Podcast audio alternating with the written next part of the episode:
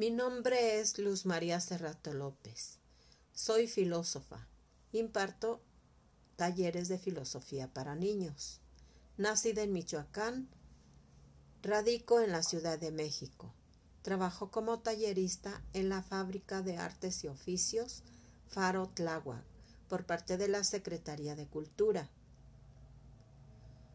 Les mando un cordial saludo y gracias al proyecto de lectura de Alejandra Estrella les leeré un cuento.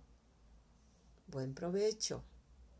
Y de postre, un cuento con Alejandra Estrella y su sala de lecturas, El Arcón de las Palabras.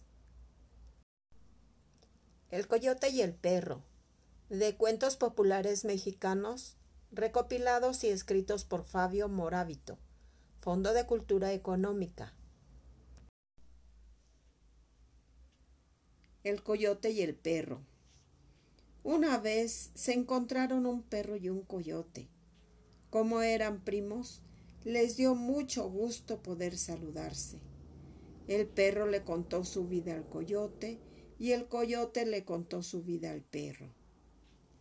El perro se lamentaba de la forma como ganaba el sustento mientras que no dejaba de maravillarse por la libertad y la holgura de la vida del coyote.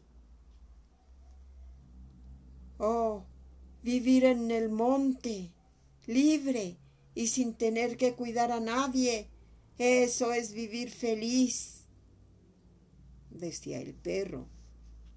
El coyote, que realmente se sentía desfallecer, del hambre porque tenía varios días sin comer. Vio la posibilidad de alimentarse gratuitamente durante algunos días, por lo que siguió estimulando esta imagen de seguridad, riqueza y tranquilidad que brindaba el monte. Yo soy muy feliz, decía el coyote, porque en el monte no falta nada hay agua en abundancia, buenos amigos, comida hasta llenarse, se puede descansar cuando se quiere y se puede viajar sin más límites que el de los propios deseos. El monte es maravilloso. Ojalá que un día pudieras vivir como los coyotes. El perro escuchaba al mañoso coyote con los ojos desorbitados y sentía una gran tristeza por ser perro y no coyote. Le dijo a su amigo Qué bonito sería vivir como tú, pero no creo que el perro pueda vivir con el coyote, ni creo que mis amos me lo permitan. El coyote no estuvo de acuerdo. Si quieres vivir como coyote, yo te voy a ayudar, presto mi piel de coyote y tú me prestas tu piel de perro. Vivirás como coyote y yo, con tu piel, actuaré tan perfectamente como un perro que tus amos no se darán cuenta del cambio, le propuso.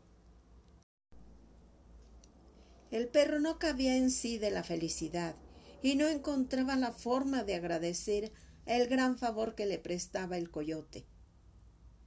El perro se disfrazó de coyote y se fue al monte, mientras que el coyote se disfrazó de perro y se fue a la ranchería. No tardó el perro, disfrazado de coyote, en darse cuenta de que la vida en el monte no era regalada, sino durísima, que no se podía dormir con tranquilidad porque se estaba siempre amenazado por otros animales más fuertes y, en cuanto a la comida, con suerte conseguía alimento una vez cada tres días. Desalentado, decidió volver a casa. En cuanto llegó, buscó al coyote, pero no lo encontró. En un rincón de la enramada descubrió su piel de perro, cosa que le dio mucho gusto, porque la piel de coyote ya le molestaba con su verdadera piel, hambriento y arrepentido, dio unos ladridos para que sus amos supieran que había regresado y enseguida entró en la vivienda para disfrutar del calor del fogón. En eso estaba cuando su amo salió indignado y le dijo Perro desgraciado, ladrón, mal amigo. ¿Así pagaste el cariño que te teníamos?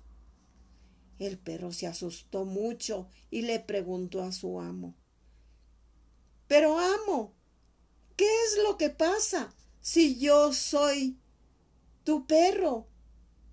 ¿Por qué me apaleas? Y el amo respondió ¿Quieres engañarme? ¿Crees que no sabemos que tú te comiste las gallinas, te bebiste la leche y devoraste las pequeñas chivas? ¿Yo? dijo el asombrado perro, e iba a pedir una explicación cuando vio que llegaba furtivamente al rincón de la enramada el amigo coyote. Tomaba su piel y, con ella puesta, huía rápidamente hacia el monte.